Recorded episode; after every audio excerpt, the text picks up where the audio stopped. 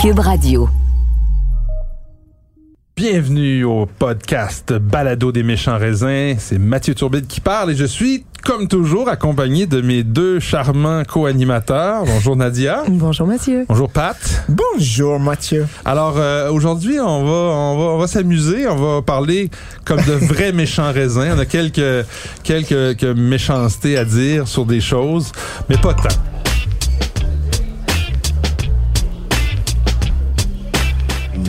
Méchant raisin. Je me suis fait servir un, vin par Nadia juste avant de commencer l'enregistrement. Puis là, je lui ai dit, coudon, est-ce que tu viens de laver ta vaisselle? On dirait que l'eau est pas propre. Parce que c'est comme un vin trouble. Il est turbide. Il est turbide. Bravo! D'un morceau de robot, Nadia, il n'y a pas grand monde qui ça sent, savent. ça sent surtout la levure. Oui, mais il faut qu'on Oui. explique, hein, turbide quand l'eau est trouble. Oui. Même si ça n'a rien à voir avec l'étymologie de mon nom. turbidité. Ouais, exactement. Donc, ça sent la levure en plus. Mais ça s'estompe aussi. Il y a quand même un, un minimum de fruits qui semble vouloir percer un peu comme la fleur au printemps, mais ça reste bizarre. quand même bizarre. C'est pas mon genre de vin, on va y goûter, tiens. extrême. Toi, moi, je- C'est pas pour ça que je bois du vin, comme dirait notre ami Michel. euh, Et misère. Hein? Ça pétille en bouche. Oh boy. Ben voyons. C'est tout croche. moi, il y a une... Bon, si j'oublie que je suis critique de vin, OK? Ouais, mais Et- Qu'est-ce que tu es? Et que et qu'on me sert ça et que voilà, on me sert ça, j'ai pas besoin de le noter, j'ai pas besoin de le décrire à personne. J'en bois avec grand plaisir. Mais voyons Pour donc. vrai de vrai? Aïe, aïe, moi je pensais que t'allais exactement dire le contraire. Oui, c'est ça. J'étais sûr que t'allais dire, si, si j'étais pas critique de vin puis je comprenais pas le, le travail derrière, je dirais sacrément pourquoi tu me sers ça, c'est pas buvable. Et, et- et- et c'est ce que, ce que Là, répondrait question- sûrement mon père. C'est sûr que, tu sais, un, un buveur, mettons, baby boomer, là, tu lui sers ça, puis il Je- fait comme, c'est pas du vin, ça. Mais là, je l'ai pas payé. Je l'ai, j'ai pas osé le critiquer et tout ça. Donc, c'est, tu vois, dans un contexte où on me le sert dans un sac à 7, je vais en Hmm. boire un verre, je vais trouver ça bien, c'est léger. Et. Oh non, quand même. Non, Mais non, moi, non, non. mais moi, je vais vous dire, là, Non. quand Non, j'ai non, non. appris à déguster le vin, on m'a dit c'est le fun d'apprécier la robe. Avec le temps, j'ai arrêté de regarder ça. Ça sert absolument à rien selon moi. Sauf que là, si je faisais ma vieille école, là, déjà, le vin, il est bizarre. Au, à l'œil. Au nez, tantôt, j'avais une espèce de roche de levure acide avec une espèce de note de citron. euh, tu sais, ton Ben- fruit, là, c'est ça. Là, c'est- à la limite, c'est un citron douteux. Ben, en fait, le, le- le- le savon de vaisselle, là, genre. Puis en bouche, c'est d'une acidité à te faire Ça, ça fait- ressortir les papilles. Ça n'a aucun non bon seulement sens. l'acidité est mordante, mais il y a de la bulle aussi. Cette effervescence qui est, qui est- moi, je trouve. Elle est gentille, l'effervescence. Je sais Elle pas. est je connais très, pas. très douce. Oui, mais au départ, elle était, moi, j'ai l'impression que c'était pétnat. Mais moi, c'est déjà flat, là. C'est-tu un pétnat? Non, pas du tout. Non? C'est vendu comme un vin blanc à la SAQ. Ah, Ah, il y c'est- avait un c'est peu il y avait un ça. d'effervescence. Bon, moi, je trouve que. Je trouve d'abord que vous êtes un peu dur. On m'avait dit Euh, qu'on serait méchant, je l'ai dit d'entrée de jeu. ouais. Mais-. C'est, un vin, en fait, c'est pas comme si on avait pris le meilleur coteau de la Moselle, c'est un vin allemand. Et c'est pas comme si on avait pris les meilleurs, les meilleurs Riesling, des meilleurs crus de la Ça, Moselle. c'est du Riesling, Puis qu'on ça. l'avait, non, non, puis qu'on l'avait, qu'on l'avait vinifié comme ça. On a pris des cépages qui, autrement, auraient probablement pas trouvé de, tu sais, on a fait une co-fermentation de Uxelrebe, de Pinot Gris, de Pinot Blanc. Bon, ça, c'est plus rien de champ gauche. Euh, de Semling, qui est aussi du Schreuerebe. Et du Schreuerebe. Ben, ben, et, J'allais te reprendre, excuse-moi. et de l'Ortega. Hein? Donc là, ce que tu me dis, c'est que on n'a pas pris des super bons raisins, là. Fait qu'il faut que tu comprennes que vu que c'est pas des super bons raisins, c'est pour ça que le vin il est pas super bon. Mais ok, mais pourquoi on le fait d'abord? Ben, il y a eu aussi une, macé- une- Parce qu'il y, y a une demande pour ce genre de Il y a eu truc. aussi une Ouais. macération sur les peaux. Donc, tu sais, c'est vraiment des raisins qui, autrement, auraient probablement pas trouvé de débouchés. Mais peut-être avant- c'était ça leur Ben, destin. Je- soyons honnêtes, soyons honnêtes, soyons honnêtes. S'il n'y avait pas la mode du vin nature, C'est une nature? il y a dix ans, ben oui, c'est c'est full nature ça. Si il y a dix ans, ce genre de vin-là ne, ne pouvait pas être vendu à la SAQ. A- Ça, ça, c'était Ah oui, considéré oui, mais- défectueux.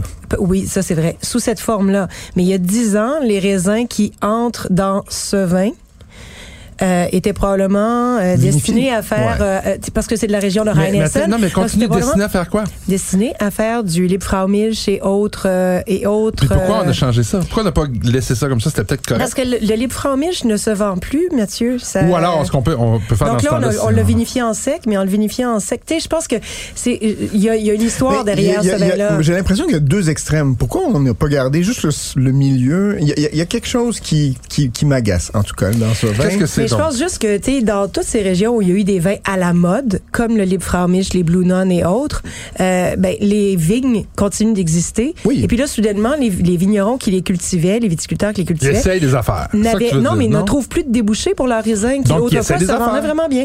Puis là, ben, on Oui, a non. une parcelle de raisin qui est pas très populaire, qui a pas de débouchés. Mais pourquoi, pourquoi pas faire quelque chose d'un peu plus, disons, euh, euh, pas- Parce que ça, là, il y a un phénomène de mode Oui, et ça c'est pour se ça. vend. Ben, bon, Euh, donc, Mathieu, le, le ben, vin que vous n'aimez pas et que moi, je trouve tout à fait correct compte tenu du prix d'autant plus, qui est à 25,80 pour... Mais c'est une bouteille d'un litre. Ah. Hum. Euh, c'est en biodynamie.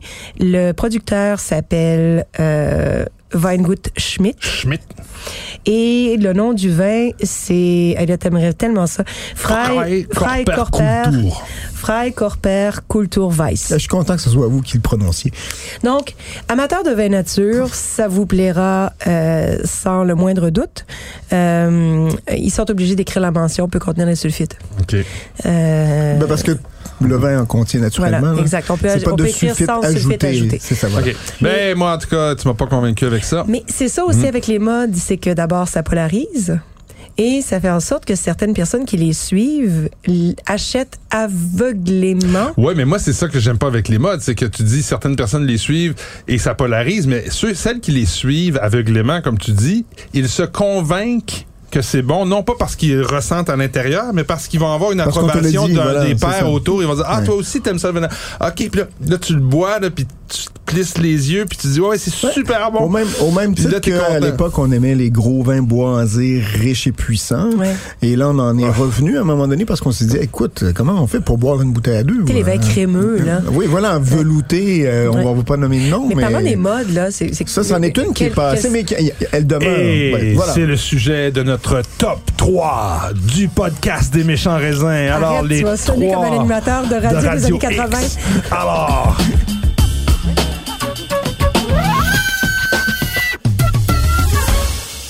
Maintenant, nous allons vous dire les trois modes slash, on pourrait dire aussi régions ou type de vin, en tout cas des, des, des, Ben, des phénomènes autour du vin qui nous dépassent, dont on ne comprend pas trop l'intérêt et que franchement, on aimerait voir disparaître. En tout cas, on a, on a, on a pensé à quelque chose d'intéressant. On va y aller dans l'ordre, tiens. Nadia à ma, à ma gauche. Oui. On va partir avec toi. Qu'est-ce que tu nous... euh, Bon. Ça va être notre numéro 3. Ben, moi, contrairement à toi, Mathieu, j'aime euh, j'aime le vin nature quand il est bien fait.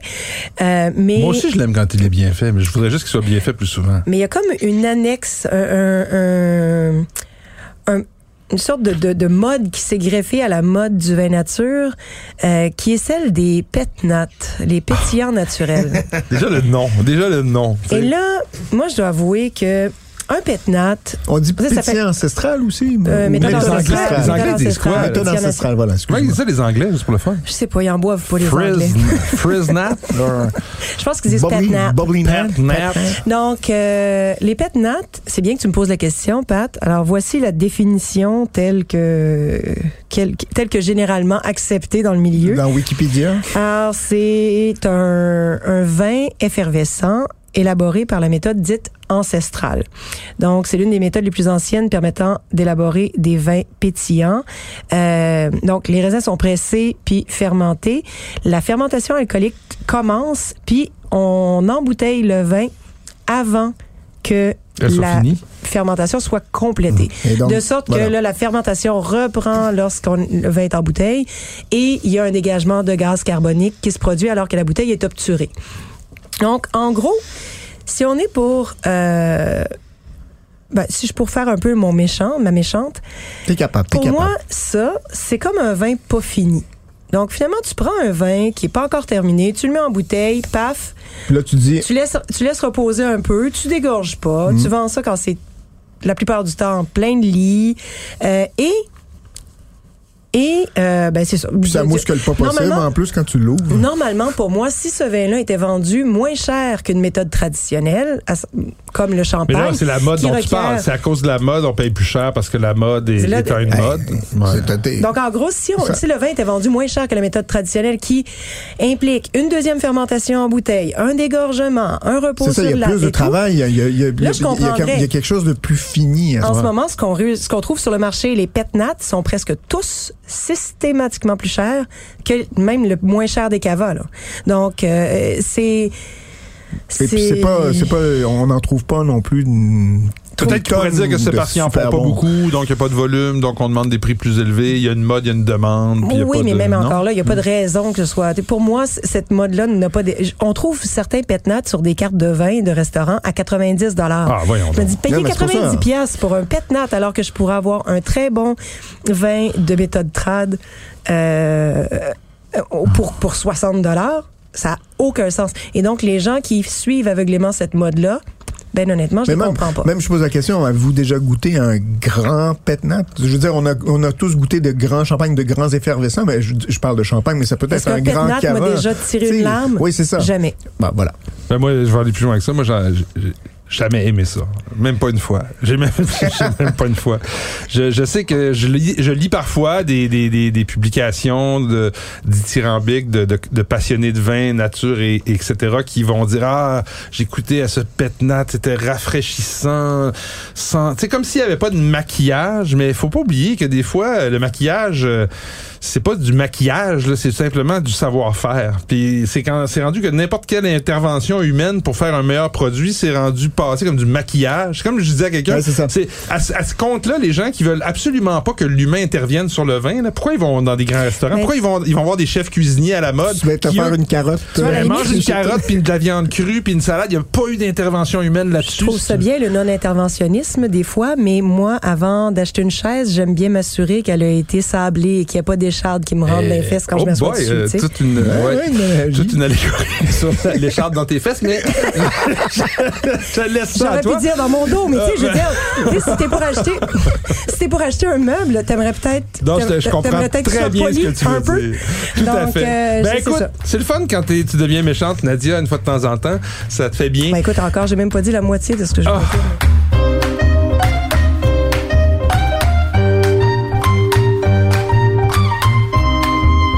Écoute, moi je vais y aller. Je, je vais poursuivre avec le numéro 2 des phénomènes du vin dont on ne comprend absolument pas l'utilité. Et Moi, c'est drôle, pour une fois, je vais pas vous parler de vin nature, je vais pas vous parler de, de, de- d'orange, de pétnat, de whatever. Je vais même vous parler de quelque chose qui est plutôt généralement assez industriel, qui est souvent peu cher, qu'on en trouve partout. Moi, ce qui me fascine, c'est à quel point il y en a beaucoup dans les SAQ, beaucoup de choix.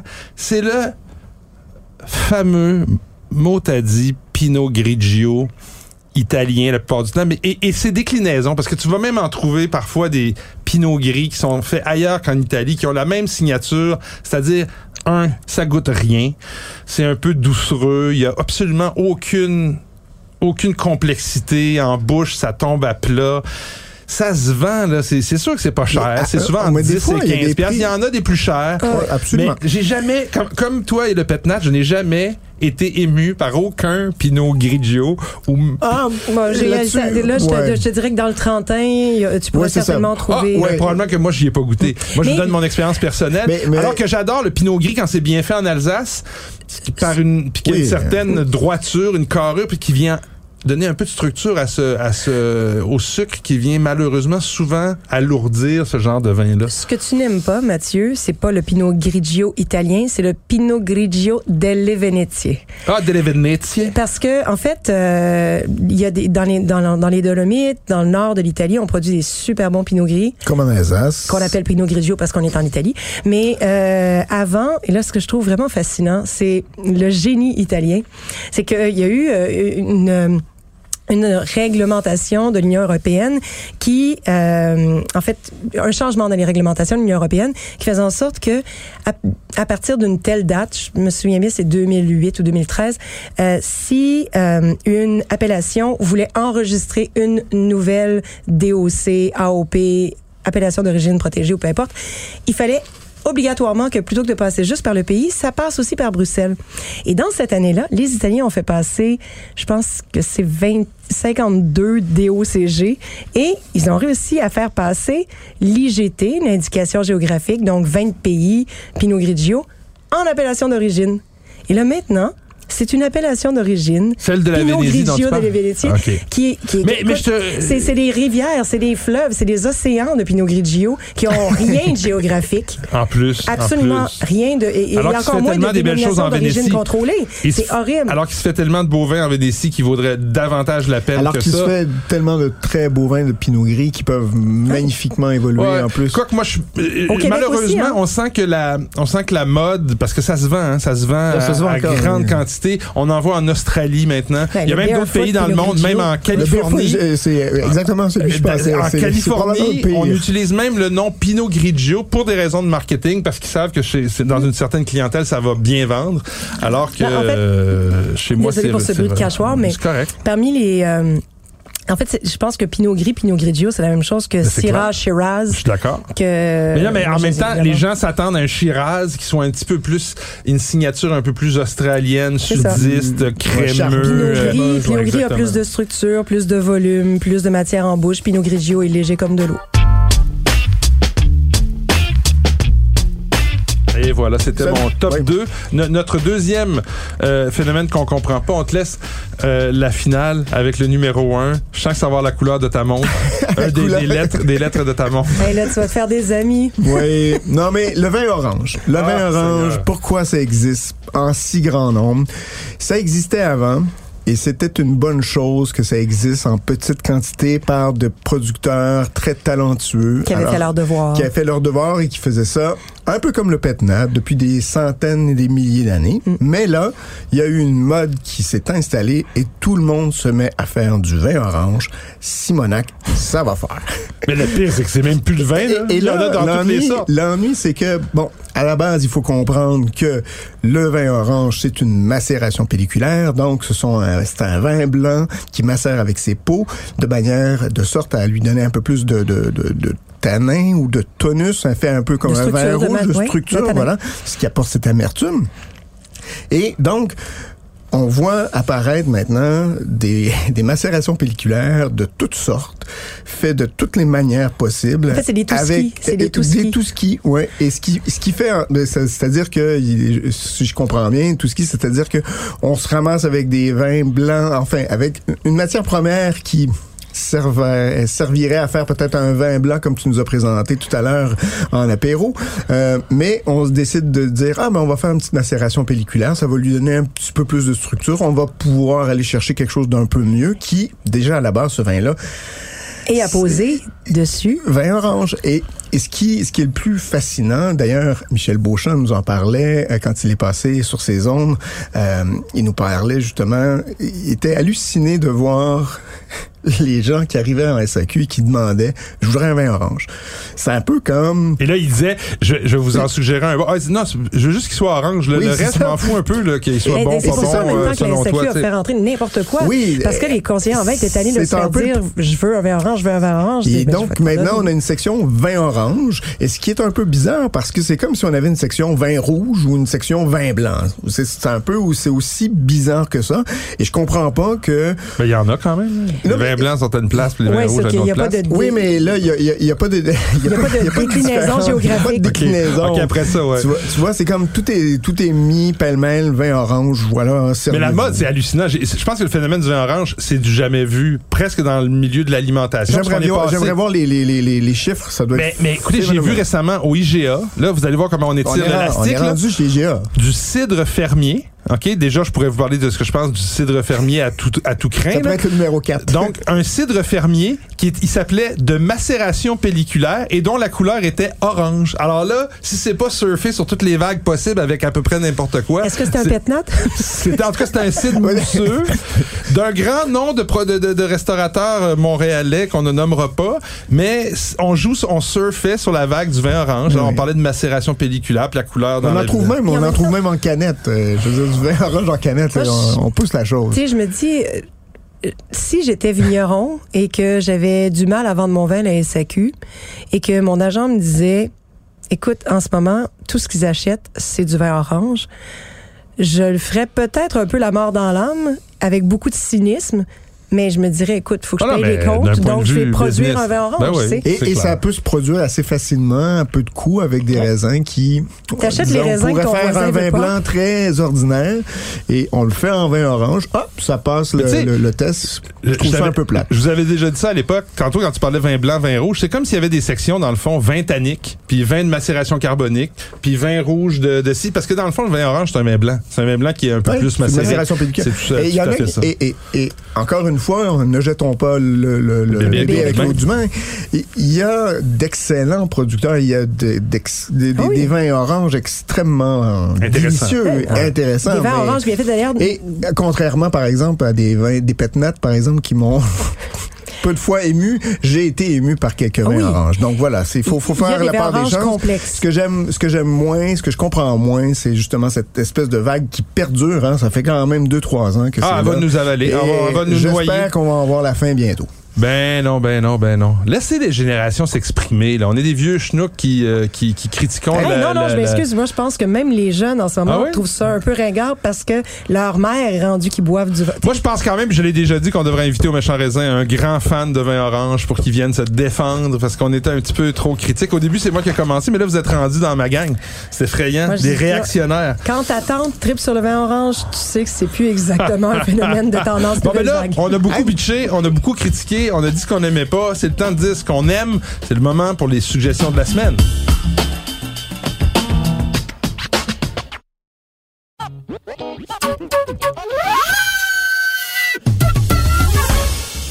Mais tu veux nous servir de quoi en attendant, hein, pendant qu'on se. Pendant qu'on fait une suggestion, j'ai un vin blanc, ben, vous allez regarde, voir, mon verre est ici. qui devrait pas être piqué des verres. Ah ouais? Bon, c'est à moi pendant que Nadia commence à nous parler des ses suggestions de la semaine. Un vin, un vin de grenache, c'est le Samso. Euh, le Samso étant... Samso ou le. Samso? Samso en Catalogne. Ah! Saint-Saul euh, en France. Euh, le, le domaine s'appelle l'Oxarel, la cuvée Ops, dans le Pénédès. Le grenache apporte euh, beaucoup de volume en alcool, hein, on est à 15% mais euh, le Samso fait apporte beaucoup de, de vitalité, de jus, euh, De de, oui, de, de, de ce petit côté euh, revigorant là. Euh, et euh, honnêtement, je trouve ça tellement tellement séduisant. C'est à l'approche des fêtes. Euh, si vous voulez faire le plein de vins rouges abordables qui vont plaire à peu près à toute la famille, 22,30 euh, c'est c'est gourmand, c'est rond, c'est suave, mais en même temps, ça se boit tellement bien. Et puis une autre euh, recommandation, euh, parce que parce que celui-là a l'air de vous faire réagir, c'est fou. Euh, Non, mais Non, mais on, va l'essayer. On va l'essayer, t'inquiète. L'autre, l'autre, c'est. Non, mais j'ai tellement pas l'habitude d'avoir un silence comme ça, je suis déconcertée. Non, mais on Euh, t'écoute. on se prépare, on se prépare. boit tes paroles. Castello des Volpaia, euh, donc un peu moins abordable, c'est le double du prix, 44,25 C'est le Chianti Classico Riserva 2019 et oh my god que c'est bon. C'est plus structuré, hein. Par contre, c'est ça. Cette année, je trouve un peu. euh, Mais on est dans la puissance. oui, mais c'est ce C'est pas sont- la, délicatesse des vins. Oui, mais ce- c'est c'est vraiment un Excusez mon vin. italien, là. C'est pas grave, on, s'imagine qu'il y a pas beaucoup de nonnas qui nous écoutent, donc on- elles nous pardonneront. Mais vraiment, c'est abordé à- comme un vin de garde. C'est vraiment un vin. euh, Ben, Là-dessus, je te rejoins. ouais. C'est un Chianti Classico qu'on qu'on devrait aborder. Si vous avez l'habitude du Chianti Classico, euh, tout en légèreté, en fraîcheur, euh, bon, mettez ça de côté. C'est c'est de la puissance, c'est de la densité et abordez-le plutôt comme un Brunello di Montalcino. Donc, un garde qui va vous coûter une fraction du prix. Euh, mais comme on est sur le terroir de Volpaia, qui fait partie de la, de la sous-appellation Rada, on a quand même de l'acidité, on a de la fraîcheur. Donc, je euh, prédis à ce vin un glorieux avenir. 42 dollars, 44 dollars, 59 pur bonheur. Ben là, à ce prix-là, Mais c'est un peu, euh, il faut, faut, faut, faut le vouloir. Ben, j'ai trouvé, j'ai j'ai trouvé son vol paillant euh, classico, là, qui Oui. était à peu près autour de 27-28 dollars. Est-ce que c'est le même millésime? Je me souviens pas. C'est peut-être, il y a une différence de millésime entre les deux. Euh, Laisse-moi juste vérifier, là, mais. En tous les cas, le- mais vol paillant, vous vous trompez pas. C'est vrai que c'est une belle, euh, une belle On maison. peut le dire comme ça. Et tu dis 44,50, c'est cher, sauf que si c'était à Brunello di Montalcino, on dirait. On, on dirait que c'est une pas cher. aubaine. Exactement, je suis Voilà. d'accord avec toi Donc, il est, là-dessus. temps, il, est, il est temps qu'on change notre euh, mentalité par rapport au Chianti Ouais. Classico, Reserva et Grande Selezione parce Ouais, je suis que d'accord. ils valent largement d'autres appellations Tout à euh, fait. glorieuses d'Italie. Moi, je vais, je vais commencer peut-être avec une autre mode qui me tape sur les nerfs depuis, depuis des années. J'aime pas quand on, on essaie de réinventer des choses pour des raisons marketing. Et là, le fumé blanc, c'est un nom qui s'assume totalement. C'est une invention marketing de Monsieur euh, Mondavi. Mondavi pour démarquer un peu euh, son Sauvignon blanc duquel on disait qu'il avait des un caractère fumé, un peu smoky là. Puis en plus ça jouait sur Comme Pouilly la- à fumé. Fumé en plus. Donc ça venait en plus voler un peu la, la propriété intellectuelle qu'on retrouvait euh, en Loire. Mais c'est quand même un vin que j'ai beaucoup aimé de la maison de l'État de Washington, Barnard Griffin. Barnard Griffin. Bernard, mais c'est Barnard. Barnard Griffin. Bernie Griff. Donc, euh, un fumé blanc 2017 euh, de Columbia Valley dans l'État de Washington à 21,85 OK. C'est un beau, comment dire, une belle. Il y a tellement d'expressions homogènes et monolithiques du Sauvignon blanc. Lui, j'y ai trouvé une espèce de caractère un peu plus euh, complexe, avec un petit peu moins l'accent sur les notes, euh, tu sais, là, y a-. C'est sûr qu'il y en a de l'agrume et du citron, Ben, tout ça. c'est Mais ça va, ça va ailleurs. Ça touche un petit peu, euh, euh, des fois, des notes plus de pommes cuites avec un petit peu de, de, de, de touche de citronnelle. C'était euh, une belle complexité aromatique. Puis en bouche, surtout, une, une vraiment une espèce de, de, de, de, de rondeur, mais tu sais, une longueur qui restait longtemps en bouche avec des saveurs très, très persistantes et, agréables. Donc, j'ai beaucoup aimé ce fumé blanc euh, de la vallée de Columbia dans l'État de Washington. 21,85, il y en a pas mal dans le, dans le réseau. Et un autre euh, vin au même prix, 21, je suis vraiment euh, sur la coche aujourd'hui, juste au-dessus de 20 dollars. Un vin de la vallée de Douro. Donc, je sais pas comment on prononce le CCD en portugais. OK. C'est. C'est comme Ouais, alors que sinon, c'est ça serait un K ou même un tchèque.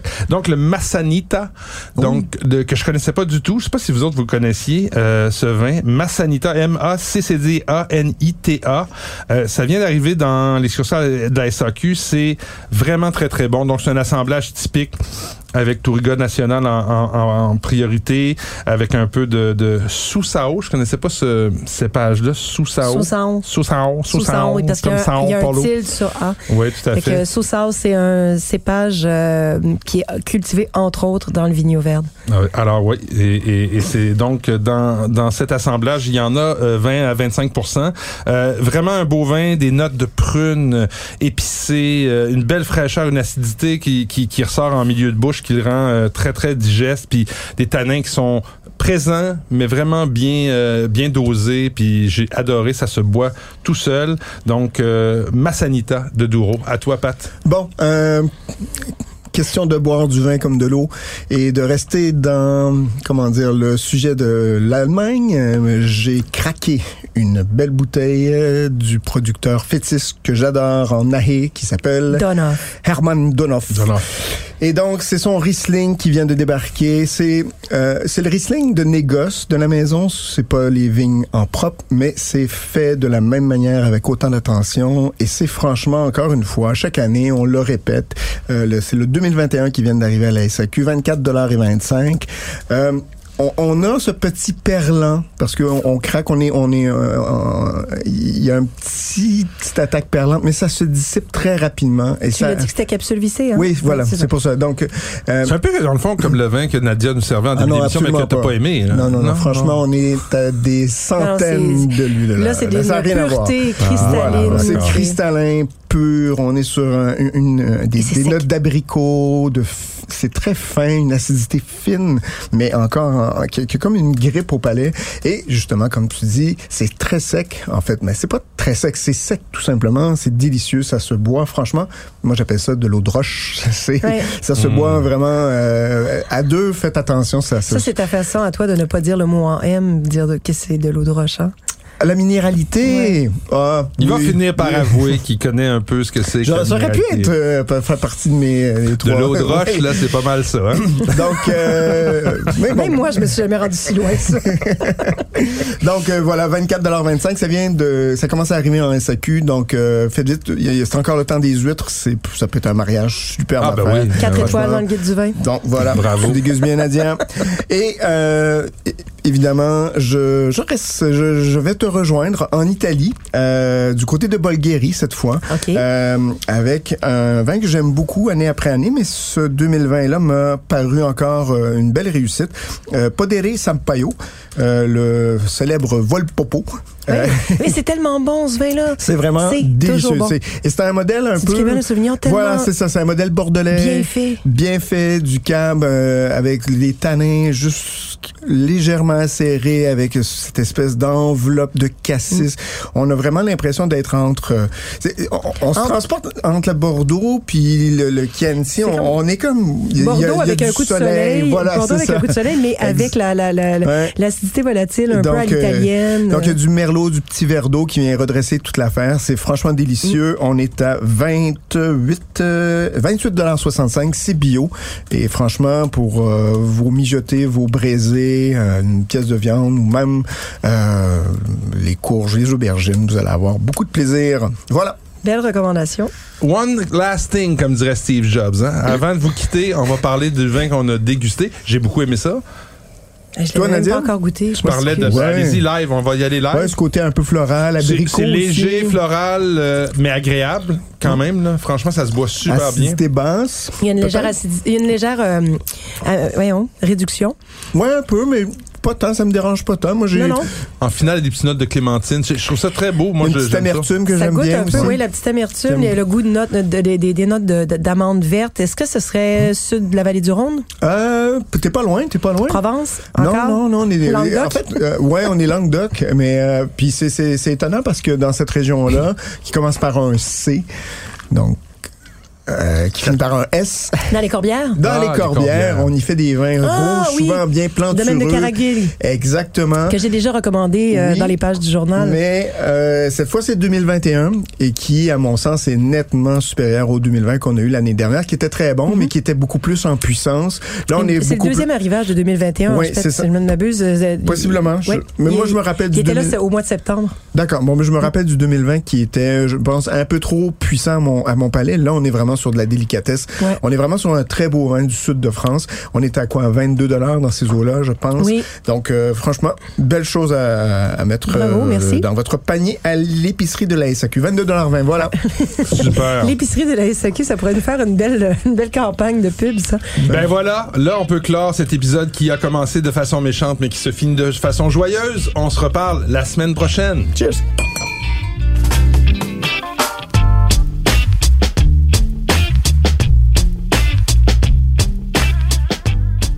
Ce balado des méchants raisins vous est servi par Mathieu Turbide, Nadia Fournier et Patrick Daisy.